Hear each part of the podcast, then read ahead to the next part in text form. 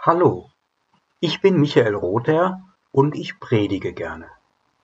Insofern habe ich den richtigen Beruf ergriffen, denn ich bin ein evangelischer Pfarrer. Was mir an dem Predigen besonders gut gefällt, ist, das eine mit dem anderen zusammenzubringen. Das Leben mit dem lieben Gott. Wenn das gelingt, dann ist da so ein Kairos, eine erfüllte Zeit. Jetzt in der Corona-Krise habe ich Gottesdienste gehalten hinter verschlossenen Türen, ohne Gemeinde. Das war nicht so schön. Ich habe die Leute vermisst und dachte mir, man müsste sich mal was einfallen lassen. Schon früher haben mich Leute ab und zu aufgefordert, etwas ins Internet zu stellen. Vielleicht ist das jetzt ein ganz guter Zeitpunkt dafür.